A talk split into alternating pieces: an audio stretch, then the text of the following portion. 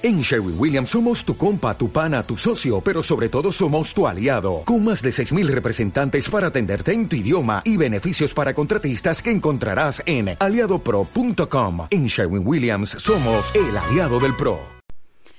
Hola, bienvenidos a un nuevo episodio. El día de hoy vamos a hablar acerca de la opinión con estos temas que se suscitan día a día en el mundo. Vemos que a veces se nos hace fácil decir algo comentar algo, expresar nuestra opinión desde nuestro espacio, sin darnos cuenta que muchas veces eh, no, no tenemos, digo, tenemos todo el derecho de opinar, pero no tenemos una referencia.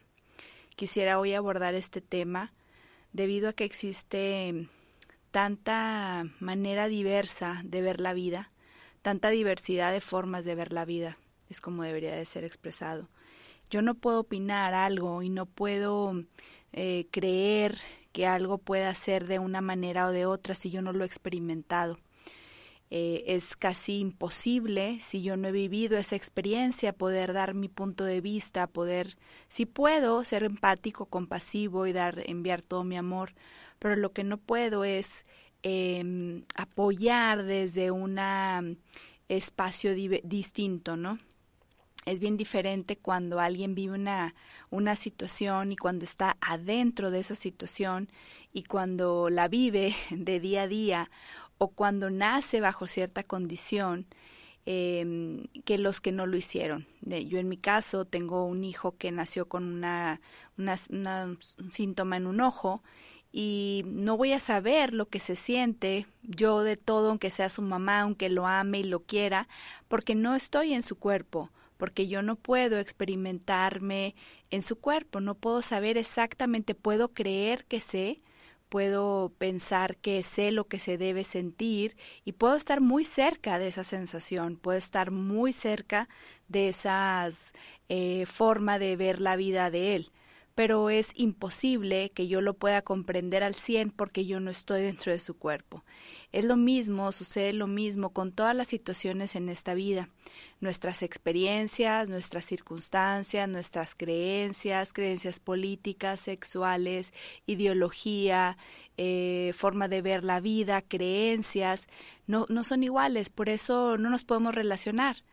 Por eso muchas veces nos cuesta relacionarnos desde un espacio amoroso y compasivo, porque no hacemos este movimiento en nuestra mente, no entendemos que es casi imposible hacer este ejercicio.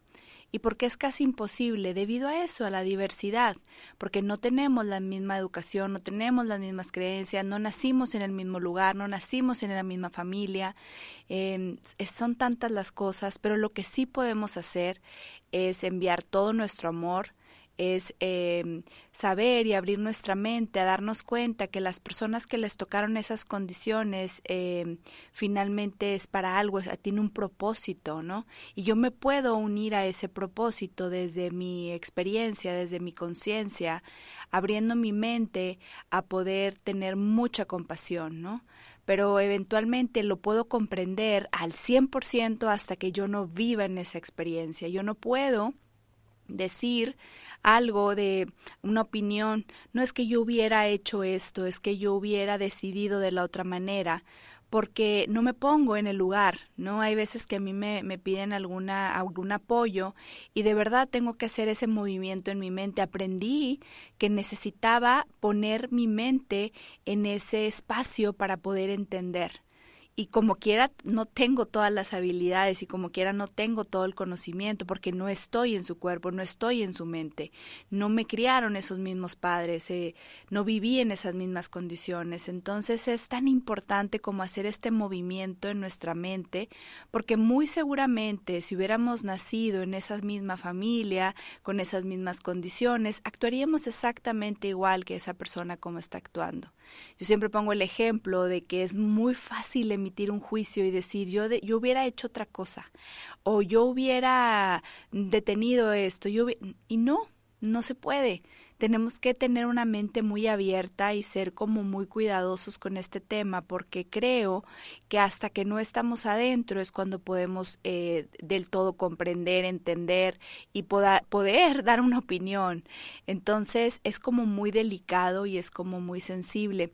Yo me acuerdo que cuando yo era niña, eh, a mí pasaba por mí el transporte a mi a mi casa y recuerdo yo ir en el transporte y, y, y que era de noche. Y eh, de pronto yo creo que me recogían a las seis o con estos cambios de horarios, eh, me recogían y yo me acuerdo yo ir en el transporte y, y pensando que, que por qué me mandaban en transporte, que no era justo, que yo debería de ir en el carro y que mi mamá me debería de llevar, ¿no? Años después, me prometí a mí misma que yo no haría eso y años después estoy repitiendo lo mismo. Claro que ahora puedo comprender por qué lo hacía mi mamá y observen este movimiento y le he preguntado a mi mamá, oye, ¿por qué me enviabas en transporte? Y mi mamá decía que ella sentía que era un privilegio, porque ella en donde nació los que se iban en transporte eran los que podían pagar eh, eh, un transporte y se iban conviviendo con, con, los amigos y mi mamá como que se imaginó que yo le iba pasando bomba. Y se fijan cómo no podemos emitir un juicio porque cada quien cree lo que quiere desde su experiencia, desde su espacio mental, desde donde vivió, ¿no?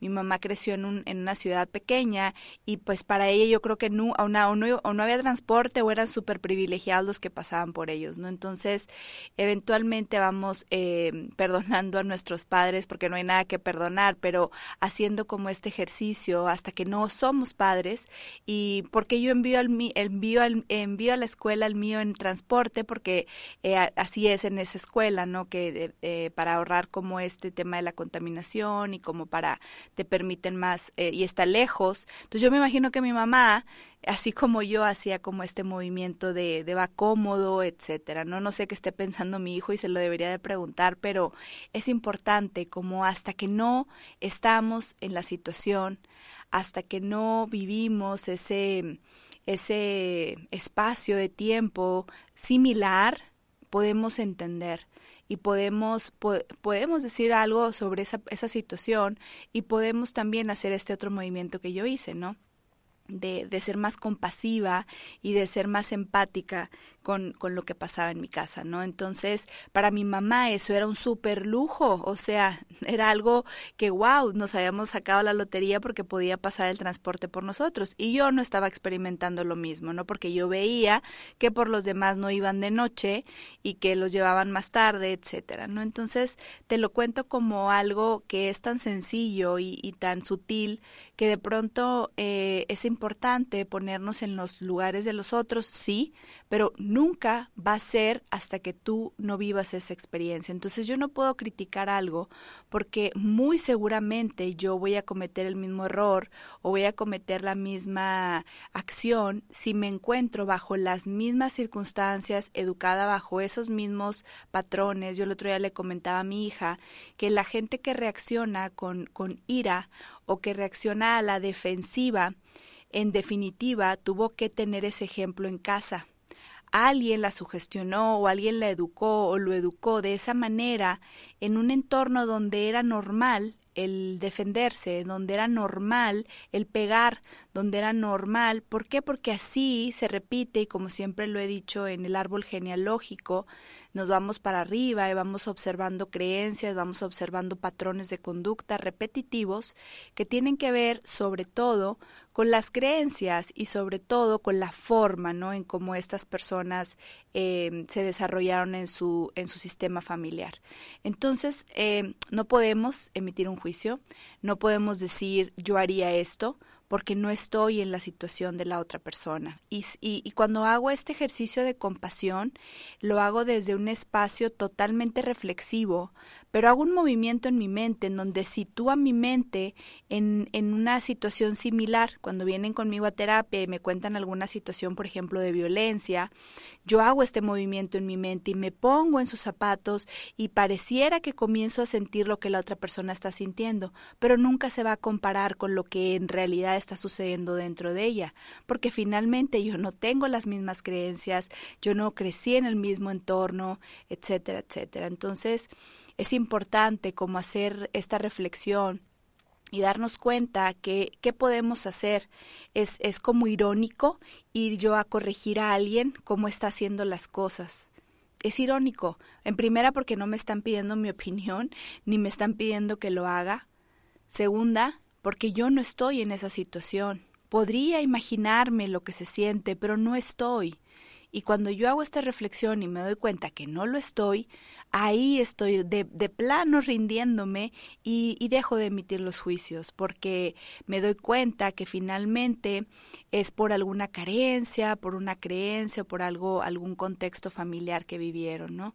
Por ejemplo, las mamás que tienen como mucho, eh, son muy aprensivas con sus hijos, de pronto observemos en su sistema familiar para poder entrar en compasión real, observemos y tenemos la oportunidad de hacerlo, qué carencias tuvo esa persona para que ahorita se desemboque con sus hijos, ¿no?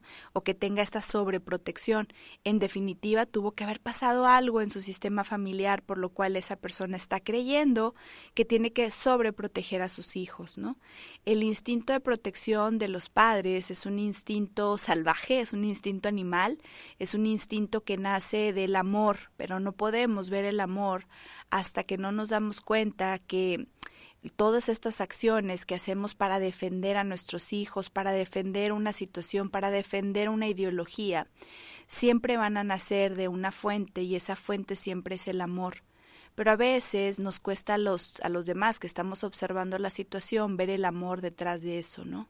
Estas mamás, por ejemplo, que se ponen a defender a sus hijos, ¿qué hace que los defiendan? El amor el amor, el amor incondicional a sus hijos hace que hagan este, este movimiento, que es como una, un instinto de supervivencia, ¿no? Entonces, es como súper importante y creo que muy válido el hecho de que enseñemos a nuestros hijos y em, compartamos esta información, sobre todo para que se empiece a generar como un movimiento compasivo pero un movimiento compasivo no desde el espacio de eh, te apoyo, sino más bien me pongo en tus zapatos desde lo más cercano y profundo de mi ser para entender y comprender por qué te comportas de esa manera en cómo te comportas, por qué haces eso que haces, porque finalmente creemos que diciéndole que no lo hagan lo van a dejar de hacer. Y, y puede ser que sí, pero la compasión y entender por qué lo hace ayuda mucho más. Y desde ese espacio yo puedo enviar muchísimo amor, puedo enviar eh, imágenes, hologramas mentales, como esta persona pueda conectar con, con, la rendición. Una lucha o una revolución o una situación de, de mucha ira y mucho coraje se van a transformar hasta que yo no me permita sentirlos. Entonces, esta invitación que yo te estoy haciendo es porque seguramente tú ves alguna situación en tu entorno, en el día a día, y conectas con esa emoción, conectas con alguna emoción. Puede ser de pronto injusticia, puede ser de pronto miedo, de pronto puede ser mucho coraje, mucho enojo, insatisfacción, no sé, cada quien puede conectar desde su espacio. Y desde ese espacio que conectes, yo te invito a que lo sientas intensamente, vívelo y haz este ejercicio en tu mente. Conecta en tu mente con esa persona y ponte en su lugar. Observa su entorno, cómo, cómo debió de haber crecido según tú, quiénes son sus padres, cómo lo habrán educado, y observa que muy seguramente si tú hubieras vivido en esa misma situación, hubieras actuado exactamente igual. Eso es la verdadera compasión, el sentir lo que la otra persona está sintiendo, pero desde un espacio de, de entendimiento. Siempre voy a defender la idea desde que si yo no entiendo algo, yo no lo puedo aceptar. Entonces hay situaciones en el mundo por las cuales el mundo está viviendo y en definitiva no me gustan y puedo generar ciertas emociones. Pero ¿qué puedo hacer? Puedo permitirme hacer este movimiento y entender que estas personas así crecieron, así las educaron. Ellos creyeron que así se vive. Y a lo mejor tú desde tu espacio te das cuenta que eso está mal porque tus creencias, tu sistema familiar, así determinó que era. Entonces, el mundo es neutro, la realidad es neutra, y hasta que no observemos esta neutralidad, nos podemos dar cuenta que lo que para mí es bueno puede ser que para ti sea malo, lo que para el otro es malo, para el otro es bueno. Entonces, cuando yo abro mi mente y conecto con esta verdad, el mundo es neutro, la realidad es neutra. Nosotros somos los que definimos cómo es, si eso es bueno eso es malo. ¿Y de qué? ¿Cómo le hago para definirlo? Tiene que ver por mi cultura, repito, quién me educó, de dónde crecí, qué fue lo que me dijeron. Yo me tengo que defender si alguien me dice algo. En definitiva, no puedo comprender algo hasta que no lo entiendo. Y yo lo tengo que entender, y, lo, y si lo quisiera entender, necesito parar mi mente y necesito ponerme en el lugar del otro pero desde este espacio en el cual te estoy invitando, y verás que te vas a dar cuenta que no hay nada que defender. Vas a entrar en una tremenda compasión porque vas a entenderle, vas a entender por qué hace lo que hace, y desde ese entendimiento tú le puedes enviar amor. Pero no desde otro espacio. Yo no puedo conectar con algo hasta que no me pongo en sus zapatos. Y, no voy a estarlo, te repito, porque tienes que vivir bajo el mismo contexto. Siempre voy a decir que la ira y todas estas emociones de enojo se pueden transformar en compasión y te puedes ver inocente a ti mismo hasta que no le entiendas. Y para entenderlo necesitas experimentarlo. Entonces yo te invito a que hagas este ejercicio. Observa cualquier situación que estés viendo ahorita en, en el mundo por la cual pase algún pensamiento que eso no debería de estar sucediendo como está sucediendo, que debería de ser de otra manera. Observa cómo estás creyendo tú que eso debería de ser. Posiciona tu mente y observa esa situación que estás viendo y escribe cómo debería de ser según tú. Después de que lo escribas, observa a los personajes que estás viendo en esa escena. Te invito a que te pongas en su lugar y te sientes un momento a reflexionar acerca de cómo debió de ser su vida y dónde debieron de crecer, quién los debió de haber educado, para que se estén portando como se están portando, para que estén haciendo lo que están haciendo, para que estén defendiendo lo que están defendiendo. Desde ese espacio, desde ese espacio reflexivo, tú puedes entrar en una tremenda y profunda compasión, porque le entiendes. Y entonces tal vez en tu mente puedas creer que no deberían de dejar de hacerlo, sino más bien entenderle por qué lo hacen, por qué lo hacen. Entonces, cuando yo le entiendo a todo esto, em, pasa algo en mi mente y pasa esta paz y, puedo estar en paz con, con, la realidad porque entiendo que la realidad es neutra y que yo le he dado un significado a eso que estoy viendo de acuerdo a lo que me enseñaron. Y muchas cosas de las que me enseñaron pueden ser que no sean verdaderas, que sean falsas. Entonces yo te invito a que conectes con este espacio, como siempre reflexivo. Recuerda que yo no tengo la verdad de nada, no, no sé nada, es más, estoy en una situación neutra emitiendo un comentario, diciendo alguna que otra palabra que tal vez te haga que abras tu mente a reflexionar y a poder ver en cualquier situación una oportunidad de trascenderla y sentirte en paz contigo mismo. Esta invitación es en general para que practiques esto en tu día a día. Comienza a hacer un pequeño ejercicio y verás cómo poco a poco se vuelve en tu estilo de vida.